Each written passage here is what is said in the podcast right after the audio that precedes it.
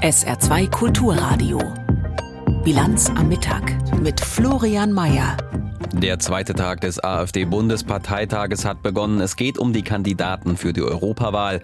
Unser Reporter in Magdeburg gibt einen kurzen Überblick. Die Waldbrandsaison in Europa ist noch nicht zu Ende. Wie wappnet man sich da im Süden Frankreichs? Unsere Korrespondentin war vor Ort und hat sich die Maßnahmen angeschaut und im Interview der Woche VDK-Präsidentin Verena Bentele. Alles bis 13 Uhr in der Bilanz am Mittag. Herzlich willkommen. Die AfD trifft sich seit gestern zum ersten Teil ihres Bundesparteitages. Im Vordergrund dieses Wochenende die im nächsten Jahr stattfindende Europawahl. Programm und Kandidatenaufstellung stehen auf dem Plan. Diszipliniert und harmonisch will man sich da präsentieren, um die aktuell guten Umfragewerte nicht gleich wieder zu ruinieren. Die Kandidatenliste zusammenzustellen dürfte allerdings debattenreich werden. Der designierte Spitzenkandidat gilt als umstritten. Jan Breuer berichtet. Bevor es hier in Magdeburg tatsächlich ums Personal ging, mussten die etwa 600 Delegierten entscheiden, wann sie über das Programm für die Europawahl entscheiden wollen. Die Mehrheit folgte dem Vorschlag des Parteivorstandes, erst die Kandidaten zu wählen und dann über das Programm zu debattieren. Eventuell sogar erst im Januar auf einer zusätzlichen Versammlung. Angesichts ihres derzeitigen Umfragehochs rechnet die Partei damit, im neuen EU-Parlament mit bis zu 20 Abgeordneten vertreten zu sein. Aktuell stellt sie neun Parlamentarier. Für die Kandidatenwahl sind mehrere Tage vorgesehen, damit mehr als 100 Bewerbungen für die Plätze gerechnet wird und sich jeder Kandidat vorstellen kann. Zur Eröffnung der Wahlversammlung sprach AfD-Co-Vorsitzende Alice Weidel zu den Delegierten und formulierte die Europaziele der Partei. Wir müssen eine Festung Europa bauen. Wir brauchen die Festung Europa zum Schutz unserer Heimat. Und das machen wir gemeinsam mit unseren europäischen Partnern, liebe Freunde. Wer die Europawahlliste anführen wird, ist im Moment völlig offen. Als aussichtsreicher Kandidat gilt der sächsische EU-Parlamentarier Maximilian Krah. Er ist parteiintern allerdings umstritten. Die Nominierung dürfte mit langen Debatten verbunden sein. Gewisse Chancen auf Platz 1 werden auch dem Thüringer Landtagsabgeordneten René Aust eingeräumt. Jan Breuer vom Bundesparteitag der AfD in Magdeburg. Mit fortlaufender Dauer des Angriffskrieges Russlands auf die Ukraine häufen sich damit auch die düsteren Jahrestage. Ein solcher Jahrestag ist heute. Am 29. Juli letzten Jahres ereignete sich eine Explosion in dem von Russland kontrollierten Gefängnis Olenivka. Es liegt in der besetzten ukrainischen Region Donetsk. Wie viele Menschen dabei starben, ist wie das bei Opferzahlen im Krieg so ist, nicht bekannt, denn unabhängige Zahlen gibt es einfach nicht. Nach Angaben des russischen Verteidigungsministeriums starben mindestens 50 ukrainische Kriegsgefangene, viele weitere wurden verletzt. Doch bis heute ist der Hergang der Explosion ebenso ungeklärt wie der Verbleib der Überlebenden. Sabine Mattei berichtet aus Kiew. Mikita Shastun wirkt viel zu jung für den Krieg. Doch am 29. Juli letzten Jahres war der hochaufgeschossene Ukrainer mit dem sommersprossigen Gesicht im russischen Kriegsgefangenenlager Olenivka interniert. Erst gab es mehrere Explosionen ganz in der Nähe, dann wurde das Gefängnis selbst getroffen. Es war wie ein mächtiger Blitzschlag, erinnert Mikita sich. 53 Kriegsgefangene starben nach russischen Angaben bei der Explosion. Viele weitere wurden verletzt. Das Gefängnis liegt im russisch besetzten Gebiet der Ukraine, rund 30 Kilometer südlich von Donetsk. Bis heute ist der Vorfall nicht aufgeklärt. Die russische Behauptung, die Ukraine habe das Lager mit dem amerikanischen Raketenwerfersystem HIMARS beschossen, halten Experten und die UNO nicht für stichhaltig. Auch für Mikita ist die Sache klar. Eine HIMARS-Rakete war es bestimmt nicht. Dann wäre nichts übrig geblieben. Stattdessen weist viel auf eine Brandbombe im Innern des Lagers hin. Mikita stammt aus Mariupol. Als Soldat des Regiments Azov hatte er zunächst seine heute besetzte Heimatstadt am Asowschen Meer gegen die russischen Angreifer verteidigt. Nach erbitterten Gefechten um das Stahlwerk Azov kam er im Mai letzten Jahres in Kriegsgefangenschaft nach Olenivka. Im Rahmen eines Gefangenenaustauschs wurde er Ende Dezember freigelassen. Auch der Mann von Natalka Saritska ist Mitglied des Regiments Azov. Auch er kam bei einem solchen Austausch frei. Я буваю на обмінах і Als die Männer aus den Bussen stiegen, habe ich meinen Bogdan kaum erkannt. Alle waren abgemagert, viele hatten Läuse. Sie sahen aus wie die Männer im KZ Buchenwald. Ehemalige Gefangene bezeichnen die Zustände in Olenivka als unmenschlich. Sie berichten von massiver Schikane, von allgegenwärtiger körperlicher Gewalt. Noch immer seien rund 1900 Verteidiger des Azov-Stahlwerks in Gefangenschaft, sagt Natalka Sarica. Die Angehörigen der Opfer von Olenivka hätten ein Recht auf Wahrheit, Gerechtigkeit und Wiedergutmachung, erklärte der UNO-Menschenrechtskommissar jetzt. Die Russen verhindern jedoch eine unabhängige Untersuchung. Das internationale Komitee vom Roten Kreuz erhält keinen Zugang, die UNO keine Zusage für einen sicheren Besuch. Dass sich die internationalen Organisationen gegenüber Moskau bisher nicht durchsetzen konnten, hat ihnen in der Ukraine viel Kritik eingebracht. Vor allem die Angehörigen pochen auf Informationen über die Gefangenen. Doch ein Jahr nach Olenivka müssen sie weiter warten. Der Bericht von Sabina Mattei aus Kiew. Rund ein Jahr sind auch die verheerenden Waldbrände im Departement Gironde nun her. Rund 30.000 Hektar Pinienwald wurden dabei zerstört und noch immer lodern unterirdisch die Schwelbrände dort weiter. Blickt man auf das gesamte Land, dann ist die Bilanz für Frankreich noch verheerender. 2022 haben Brände landesweit 72.000 Hektar Wald zerstört. Caroline Düller fasst zusammen, welche Konsequenzen Region und Regierung aus den Feuern gezogen haben, zum Beispiel auch in Bezug auf Waldwirtschaft und die Ausstattung der Einsatzkräfte. Marion Tutschkow ist Waldbrandexpertin beim ONF, dem Office National de la Forêt, das im Auftrag des französischen Staates die öffentlichen Wälder bewirtschaftet. La première des leçons, c'est bien sûr que euh, le changement climatique, euh, c'est une réalité. Die wichtigste Erkenntnis ist natürlich, dass der Klimawandel real ist. In Frankreich waren letztes Jahr auch die nördlichen Landesteile von Waldbränden betroffen und das zum ersten Mal. Die französische Regierung hat für dieses Jahr neun zusätzliche Löschflugzeuge und Hubschrauber organisiert. Damit stehen dem Zivilschutz dieses Jahr insgesamt 47 Flugzeuge und Hubschrauber zur Verfügung, um gegen Waldbrände zu kämpfen. Wirklich ausreichend sei das alles nicht, hatte Innenminister Gérald Darmanin Mitte April eingeräumt. Erstes Ziel deshalb, das vorhandene Material strategischer einsetzen, um vor allem die Lage in der Gironde zu überwachen. Wir haben entschieden, eine gewisse Zahl an Flugzeugen und Helikoptern vorsorglich direkt in der Gironde zu stationieren. Wenn der Wetterdienst die Warnung rausgibt, dass binnen 48 Stunden mit Waldbränden zu rechnen ist, schicken wir außerdem zwei unserer Canadair-Löschflugzeuge dorthin. Heißt, dort gibt es Gerät, um mögliche Feuer aus der Luft zu entdecken und 48 Stunden Stunden vor einer gefährlichen Trockenheitsperiode sind dann auch Kanadair dort. Außerdem gibt es mehr sogenannte Verstärkungskolonnen bei der Feuerwehr. Das sind Einheiten, die bei schweren Waldbränden aus anderen Departements anrücken.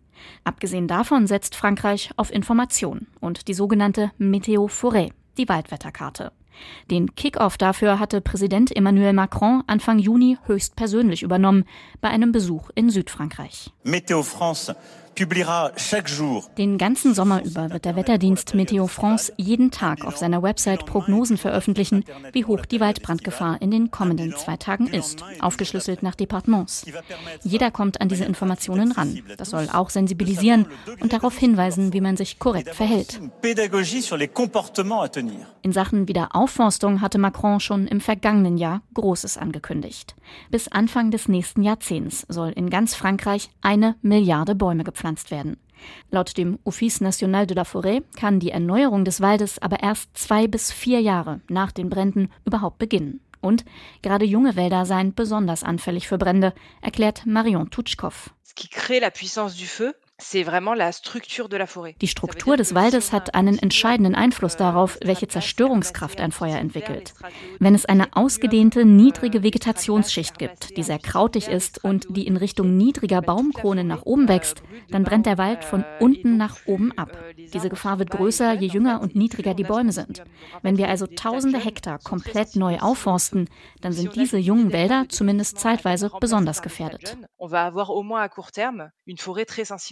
Unabhängig davon muss aber jeder einen Beitrag leisten und Verantwortung übernehmen.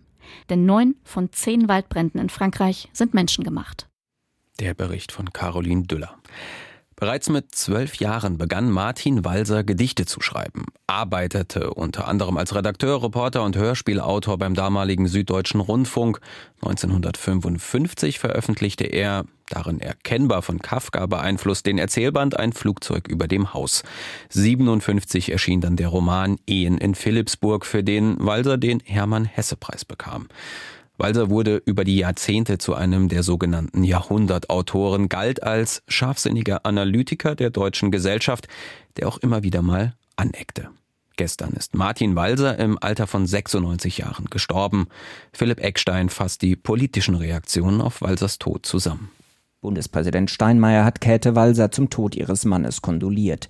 Er sprach ihr und allen Trauernden seine Anteilnahme aus. Und wörtlich, Zitat Steinmeier, unser Land hat einen großartigen Menschen und einen Schriftsteller von Weltrang verloren. Bundeskanzler Scholz teilte mit, Martin Walser habe die Literatur der Bundesrepublik über Jahrzehnte geprägt. Und, so der SPD-Politiker, seine Freude am Argument hat uns viele lebhafte Debatten beschert. Kulturstaatsministerin Roth von den Grünen nannte Walser einen bedeutenden Intellektuellen. Er sei dem Seelenleben der Deutschen auf den Grund gegangen. Walser wurde im Jahr 1927 in Wasserburg am Bodensee geboren. Bis ins hohe Alter schrieb er unter anderem Romane, Novellen, Theaterstücke und Hörspiele. Walser hinterlässt ein umfangreiches, aber auch umstrittenes Werk. Seine Rede bei der Verleihung des Friedenspreises des deutschen Buchhandels 1998 in der Frankfurter Paulskirche löste heftige Kontroversen aus. Walser hatte damals eine Instrumentalisierung des Holocausts beklagt. Der damalige Vorsitzende des Zentralrats der Juden in Deutschland, Ignaz Bubis, warf ihm daraufhin geistige Brandstiftung vor. Philipp Eckstein mit den Reaktionen auf den Tod Martin Walsers. Es ist gleich 12.42 Uhr in der Bilanz am Mittag auf SR2 Kulturradio. Zeit für die Meldungen mit Stefan Eising. Der brennende Frachter vor der niederländischen Insel Ameland könnte möglicherweise noch heute abgeschleppt werden. Nach Angaben der Küstenwache waren gestern erstmals Bergungskräfte an Bord des Schiffes. Sie konnten eine stabile Verbindung zu einem Schlepper legen. Das Abschleppen auf einen neuen Ankerplatz weiter von der Küste entfernt könnte 12 bis 14 Stunden dauern. Den Kindern im Saarland drohen in den nächsten Monaten massive Infektionswellen bei Kinderkrankheiten. Das berichtet die Saarbrücker Zeitung und beruft sich auf Zahlen der Barmer Krankenkasse. Verantwortlich dafür seien die Kontaktsperren und Lockdowns während der Corona-Pandemie. Sie hätten dazu geführt, dass im Saarland deutlich weniger Kinder unter 14 Jahren an Ringelröteln, Scharlach oder Windpocken erkrankt seien als in den Jahren zuvor. Bei der Fußball-WM der Frauen hat Schweden sein zweites Spiel gewonnen. Die Schwedinnen besiegten Italien in der Gruppe G mit 5 zu 0 und stehen damit vorzeitig im Achtelfinale. In der zweiten Fußball-Bundesliga startet heute Aufsteiger SV Elversberg in die Saison. Beim Auswärtsspiel in Hannover fällt Neuzugang Dominik Martinovic allerdings verletzt aus. Spielbeginn ist um 13 Uhr. SR2 Kulturradio. Bilanz am Mittag. Das Interview der Woche. Noch immer hängen die Details zur Kindergrundsicherung der Ampelregierung in der Luft. Bisher sieht der Plan so aus, dass nach der Sommerpause das Projekt irgendwie in die Umsetzung soll. Irgendwie. Denn die Vorstellungen über das Wie innerhalb der Regierungsfraktion gehen weit auseinander. Hauptgrund die Geldfrage. Familienministerin Lisa Paus von den Grünen wollte mal 12 Millionen, Milliarden Euro für die Kindergrundsicherung aus dem Bundeshaushalt haben.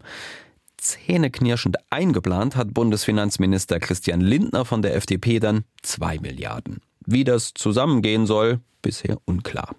Verena Bentele, Präsidentin des Sozialverbandes VDK, drängt darauf, dass die Ampel nun endlich diese Finanzierung klärt, um das Projekt auf die Schiene setzen zu können. Im Interview der Woche mit meinem Kollegen im Hauptstadtstudio fordert sie daher, von Bundeskanzler Scholz in dieser Sache endlich ein Machtwort zu sprechen. Frau Bentele, jetzt sagen Sie doch mal auf einer Skala von 1, nicht gerecht, bis 10, sehr gerecht. Wo steht denn Deutschland da aktuell und warum? Das Problem ist, wir sind in verschiedenen Bereichen auch an verschiedenen Stellen der Skala.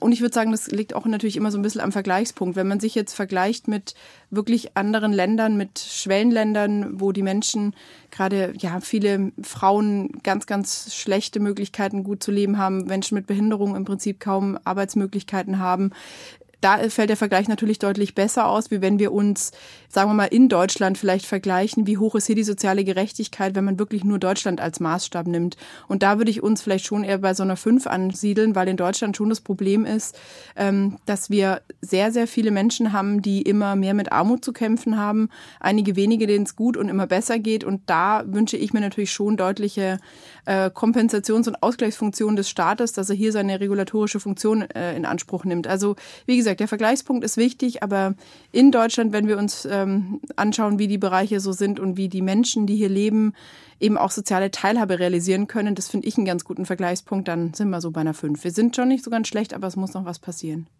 Was hören Sie denn da von Ihren vielen Mitgliedern? Ich meine, wir haben ja auch weiter sehr hohe Preise für Lebensmittel, äh, hohe Mietpreise.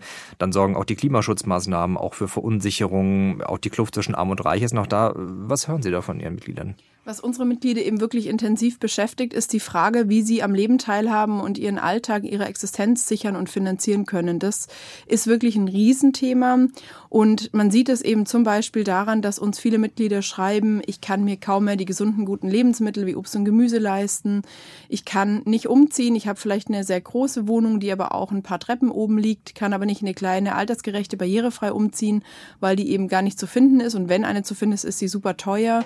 Und das ist für mich halt auch ein ganz wichtiger Punkt. Wir müssen wirklich auch in einem modernen, guten, zukunftsorientierten Sozialstaat viel in die Strukturen investieren, wie eben zum Beispiel ins bezahlbare Wohnen, was die Bundesregierung ja gerade plant, aber was schon auch sehr stockt und schwierig ist. Gerade wenn wir uns in diesem Bündnis einbringen, auch mit dem Thema Barrierefreiheit, dann ähm, sehe ich schon, wie hart es für uns ist, uns auch damit durchzusetzen und eben nicht nur das Thema, lass uns überhaupt mal bauen, hinzukriegen, sondern dann auch noch zu sagen, na ja, aber wenn wir das schon machen und der Staat es fördert, dann achtet doch bitte darauf, dass auch Menschen mit Behinderung und ältere Menschen gut leben können. Das heißt, würden Sie sagen, dass die Regierung äh, diese Probleme, sage ich mal, gut im Blick hat? Ich meine, beim Thema Lebensmittel zum Beispiel gibt es ja auch immer wieder die Forderung, da die Mehrwertsteuer zum Beispiel mal abzuschaffen. Sind das dann Vorschläge, ähm, die Sie unterstreichen würden oder sind da andere Dinge wichtiger? Also ich finde, die Regierung muss jetzt wirklich sehr, sehr schnell auch mal ähm, mit Maßnahmen kommen, gerade was die Lebensmittelteuerung angeht. Und ähm, da haben wir auch lange und viel über die Mehrwertsteuerstreichung auf Grundnahrungsmittel oder gesunde Lebensmittel wie Obst, Gemüse, Hülsenfrüchte diskutiert im VDK, sind aber jetzt der Meinung, dass man es eigentlich eher machen sollte wie in Frankreich, nämlich mit einem Preisdeckel, weil ansonsten der Effekt eben auch sein kann, dass die großen Handelskonzerne die Mehrwertsteuerstreichung eben nicht weitergeben an die Kundinnen und Kunden. Und dann ist halt auch wieder nichts gewonnen. Also was wirklich ein sinnvolles Thema wäre, wäre eine strukturelle Förderung eben durch einen Preisdeckel auf, aber dann wirklich die gesunden und guten Lebensmittel, jetzt nicht gerade auf Süßwaren und Pommes. Das heißt, wie könnte das äh, dann konkret aussehen, dass also quasi, sage ich mal, Butter nur einen bestimmten Betrag kosten darf und darüber hinaus äh, muss das dann quasi auch subventioniert werden oder?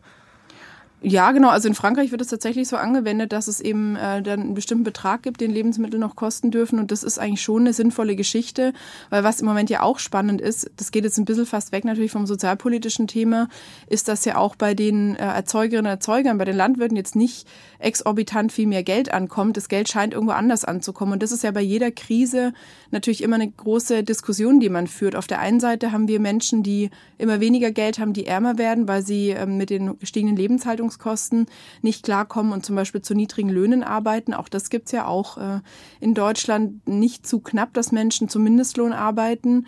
Und auf der anderen Seite ähm, haben wir Firmen, die und große Konzerne, die im Moment ja auch wirklich saubere Gewinne einfahren. Und deswegen glaube ich, muss vor allem das staatliche Bestreben sein, wie man hier ein Stück weit eine Abhilfe schafft. Auf der einen Seite diese Gewinne begrenzen oder wieder abschöpfen, um auf der anderen Seite den Menschen zu fördern und zu unterstützen durch eben einen Preisdeckel, die ihr komplettes Geld für den täglichen Bedarf ausgeben.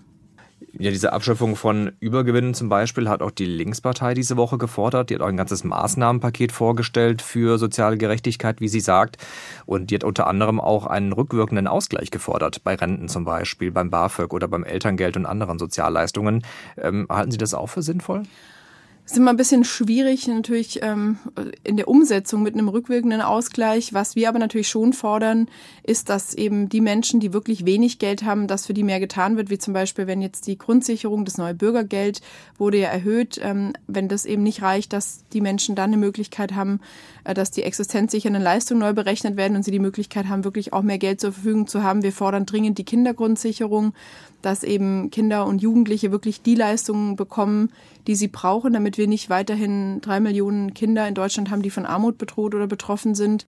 Und für die Rentnerinnen und Rentner gibt es schon auch viel, was getan werden kann und auch getan werden muss. Eine Sache ist zum Beispiel letztes Jahr die ähm, Energiepreispauschale, die hätten Rentnerinnen und Rentner gar nicht bekommen sollen. Wir haben uns dann da sehr intensiv gewehrt, dann hat es am Ende ja doch geklappt mit den 300 Euro. Was jetzt sicherlich aber die Frage ist natürlich, können wir uns nochmal eine, eine pauschale Entlastung für alle leisten oder muss der Weg eben dahin gehen, gezielter zu entlasten?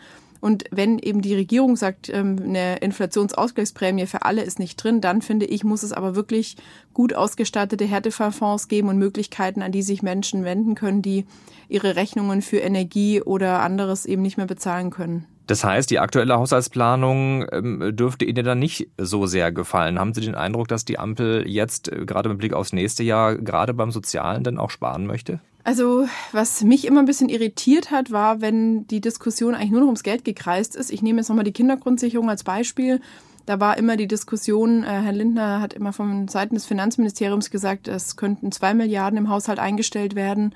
Ähm, manchmal war auch zu hören, er gibt zwei Milliarden, das ist ja aber nicht sein Geld, das ist ja im Haushalt eingestellt, aber ich fand es trotzdem natürlich, zwei Milliarden ist schon extrem wenig, wenn man weiß, eben wie gesagt, wie viele arme Kinder wir im Land haben und wie herausfordernd es ist, denen eben wirklich gute Teilhabechancen zu gewährleisten. Ich fand das wirklich ein bisschen verunglückt und natürlich auch die Diskussionen innerhalb der Koalition, da verblasst halt der Inhalt des Themas manchmal dann schon sehr neben dem Geld. Und das ist natürlich wichtig, das weiß ich auch, wenn jetzt Herr Lindner und Frau Paus hier sitzen würden und dann noch Herr Heil und Herr Scholz, dann würden die alle sagen, aber du weißt doch, dass wir natürlich einen Finanzrahmen brauchen. Das weiß ich auch, da so realistisch sind wir sogar im VDK schon inzwischen. Aber nee, also sind wir auch immer schon. Aber das, das Thema ist ein inhaltliches und wir können halt Kindern jetzt auch nicht nochmal vier oder acht oder 16 Jahre sagen, sorry Leute, wir konnten uns halt leider nicht einigen. Die Kindheit von denen findet jetzt statt. Und Menschen, die im Alter Medikamente brauchen, die sie sich kaum leisten können, auch deren Leben findet jetzt statt und nicht irgendwann. Deswegen wünsche ich mir da schon eine inhaltliche Diskussion und die Gelddiskussion muss man halt irgendwann auch einfach mal klären muss man halt vielleicht auch mal ein Machtwort sprechen, Herr Kanzler. Ja, dann kommen wir nochmal äh, auch schon zu diesem Gesundheitsthema. Die erste Stufe der Pflegereform, die ist ja Anfang des Monats in Kraft getreten. Ziel ist es ja, insgesamt mehr Geld auch in den Bereich der Pflege zu bekommen. Was jetzt aber auch erst einmal heißt, dass wir auch mehr in die Pflegeversicherung einzahlen müssten. Ist diese Reform am Ende dann erstmal nur eine Beitragserhöhung aus Ihrer Sicht? Also die Beitragserhöhung ist ein Punkt und ist natürlich auch bei uns in der Mitgliedschaft schwer diskutiert von denen, die sagen, ich bin ungewollt kinderlos, von anderen, die sagen, ich habe Kinder, warum ähm, werden die eben vor allem dann äh, mir angerechnet positiv, äh, wenn sie noch vor dem 25. Lebensjahr sind. Also es gibt auch viele Diskussionen darüber. Aber erstmal ist natürlich die Beitragserhöhung und die Staffelung nach der Anzahl der Kinder ein Kernstück der Reform. Dann gibt es natürlich auch Entlastungen zum Beispiel für die ähm, häusliche Pflege, in dem Leistungen so ein bisschen zusammengefasst werden, aber das geht halt alles nicht weit genug. Und auch die Entlastung für die Heimpflege ist ein wichtiges Kernstück der Reform. Und da hätte ich mir natürlich schon gewünscht, dass noch deutlich mehr getan wird, gerade für die Bedingungen zu Hause. Also das zum Beispiel, finde ich immer ganz plastisch, ähm, war geplant, dass es ein Portal gibt für Pflegeplätze, die frei sind in der Kurzzeit- oder Tagespflege. Und da haben aber die Betreiber der Einrichtungen wohl äh, sich durchgesetzt mit ihrem Bedenken, dass es überhaupt nicht schaffbar ist, dieses Portal zu pflegen, was ich überhaupt nicht verstehen kann, ähm, dass man da nicht den einen Mausklick auch noch macht und einen freien Platz in ein Portal stellt, weil das ist für unsere Mitglieder was, was sie wirklich sehr umtreibt, dass sie oft tagelang am Telefon sind und eben keine freien Pflegeplätze finden. Herrscht da quasi auch viel Verzweiflung, weil so die Wahl ist, okay, also gehe ich jetzt wirklich arbeiten, ähm, kann ich das überhaupt noch Vollzeit oder kann ich das nicht, wenn ich jemanden, äh, den ich liebe, quasi zu Hause pflegen muss? Also ein großes Problem ist, dass wirklich die Tagespflegestrukturen nicht ausreichend sind dafür und die Plätze eben nicht so äh, flächendeckend vorhanden sind, dass eben viele sagen können, ich kann Beruf und Pflege noch verbinden. Dann sind eben wirklich viele pflegende Angehörige auch selber von Armut betroffen durch die Pflege, wenn sie eben nicht arbeiten gehen oder ihren Job reduzieren. Ähm, es ist für viele wirklich auch eine hohe, ein hoher Einsatz, den die pflegenden Angehörigen auch gerne machen, wo wir aber eben auch durch unsere Studie, die wir gemacht haben, wissen, dass schon die Belastung natürlich auch relativ groß ist und dass deswegen gerade diese Angebote, die genutzt werden können, wie Kurzzeitpflege oder anderes, eben auch mal wichtig ist, damit eben die Angehörigen auch mal durchschnaufen können. Und neben der Armutsproblematik ist in der Pflege zu Hause wirklich ein zentrales Thema, dass die Menschen dringend mehr Beratung brauchen, damit sie eben auch wissen, was für Leistungen passen zu mir, was steht mir überhaupt zu, wo kriege ich das her. Und es braucht eben wirklich auch mehr ambulante Angebote. Und das ist natürlich auch ein nicht so leicht von der Politik zu lösendes Problem, weil die Pflegekräfte können wir uns alle nicht backen. Und äh, jede Pflegekraft ähm, könnte heute viele Jobs haben, auch im ambulanten Bereich. Und klar, da muss jetzt wirklich auch eine sehr, sehr positive Werbung für diese Jobs stattfinden und äh, eine gute, gute Arbeitsbedingungen, eine gute Bezahlung, damit wir mehr Menschen finden, die eben auch in der Pflege ähm, Menschen unterstützen, egal ob in der Einrichtung oder eben zu Hause. Dasselbe Problem, sage ich mal, haben wir auch äh, ähnlich zumindest beim Thema Krankenhausreform. Das hat ja Gesundheitsminister Karl Lauterbach auch angestoßen. Noch aber gibt es da keine finale Einigung mit den Ländern, wie das Ganze künftig neu aussehen soll. Fest steht nur, die Kliniken sollen weniger wirtschaftlichen Druck bekommen und nicht mehr jeder soll alles machen. Ähm, klingt das aus Ihrer Sicht nach einem guten Plan oder überwiegen da vielleicht für uns Patientinnen und Patienten auch Nachteile? Also ich finde die Krankenhausreform ein ganz spannendes Projekt, weil sie ein Stück weit auch ein Dilemma aufzeigt. Das eine ist, es muss wirklich was passieren, damit diese brutale Kostenexplosion ein bisschen eingedämmt wird. Das andere, was ich aber natürlich viel zentraler noch finde, ist, dass die Versorgungsqualität natürlich zugunsten der Patientinnen und Patienten besser werden sollte. Und die dritte Komponente in dem Ganzen ist aber auch, dass die Menschen natürlich ganz schnell verunsichert werden, wenn ihnen gesagt wird, deine Klinik vor Ort, die machen wir jetzt als erstes mal zu, weil sie den Anforderungen nicht mehr genügt. Da würde ich uns alle wirklich äh, schwerstens warnen, in dieses Horn zu blasen, den Menschen hier eine Verunsicherung mitzugeben, weil ich glaube, es Sinnvollste ist wirklich, sich mal diese Versorgungsstrukturen anzuschauen und dann was Gutes draus zu machen für alle. Und das eben für alle was Gutes machen heißt für mich zum Wohl der Patientinnen und Patienten. Das ist mein wichtigstes und oberstes Ziel als VDK-Präsidentin, dass meine Mitglieder eine gute Behandlung bekommen. Und das heißt aber eben, dass für Spezialbehandlungen auch eine Spezialklinik vielleicht die bessere Wahl sein kann, dass aber vor Ort eben nicht nur einfach die Botschaft ankommt bei den Menschen, die Klinik wird zugesperrt, sondern vielleicht eher die Botschaft ankommt, wir haben eine Möglichkeit, was anderes zu machen dort, nämlich die Notfallversorgung, die Geburten, dass sie dort stattfinden können und aber eben auch vielleicht andere Strukturen zu schaffen, für Menschen, die eben nach einem Krankenhausaufenthalt niemanden zu Hause haben, die alleine leben, aber eben nicht alleine klarkommen, dass sie eben auch noch ein Stück weit Pflege und Unterstützung bekommen können und der Übergang wieder vom Krankenhaus nach Hause etwas äh, besser gelingen kann und dann eben nicht der sogenannte Drehtüreffekt zuschlägt und die Menschen relativ schnell wieder von zu Hause ins Krankenhaus müssen, weil sie eben nicht klarkommen und die Situation sich verschlechtert. Also ich würde mich freuen, wenn wir in der ganzen Debatte um die Krankenhausreform diese drei von mir genannten Komponenten in ein gutes Verhältnis rücken und eben wirklich auch gucken, was bringt den Patientinnen und Patienten was. Nun reden wir ja, auch wenn Sie das gar nicht unbedingt äh, wollen, haben Sie eben gesagt, ja doch sehr, sehr oft übers Geld. Tatsächlich sind auch die Ausgaben für den Sozialstaat in den letzten Jahren auch immer weiter nach oben gegangen. Ähm, ist das eine Spirale, die so auch immer weitergehen kann? Ich meine, wir hören ja auch von Seiten der Wirtschaft, von Seiten der Arbeitgeber unter anderem auch Töne, die sagen, na ja, wir können auch nicht auf Dauer jeden entlasten und jeden unterstützen, quasi bei jedem Problem. Was sagen Sie dazu? Sind dem Sozialstaat irgendwann auch Grenzen gesetzt? Also ich sage mal so, der Sozialstaat sollte sich auf seine wesentlichen Kernaufgaben konzentrieren. Und das passiert ja auch in vielen Punkten, dass der Sozialstaat eine ausgleichende Funktion hat, dass er den Menschen die Teilhabe sichert und garantiert. Und das heißt natürlich schon, dass er dann auch, dass die solidarische Gemeinschaft im besten Fall von allen getragen wird. Deswegen fordern wir als größter Sozialverband schon lange, dass alle Erwerbstätigen auch in die gesetzlichen Sozialversicherungssysteme einzahlen und dass es eben nicht weiterhin eine private Struktur der Kranken- und Pflegeversicherung und Altersvorsorge gibt. Und wenn der Staat eben das wirklich macht, diese Kompensations- und Ausgleichsfunktionen und Unterstützungsfunktionen, dann ist es natürlich schon die Aufgabe, ähm, wie haben Sie es gerade gesagt, nicht sich um jedes Problem zu kümmern, aber um die Probleme zu kümmern, die Menschen eben nicht selber lösen können. Wenn sie eben zum Beispiel keinen Job haben, wenn sie erkrankt sind, wenn sie einen Pflegebedarf bekommen. Das sind schon Situationen, die ähm, eine Ausnahme bedeuten und wo der Staat eben dann auch eine Funktion hat, hier die Menschen gut zu unterstützen.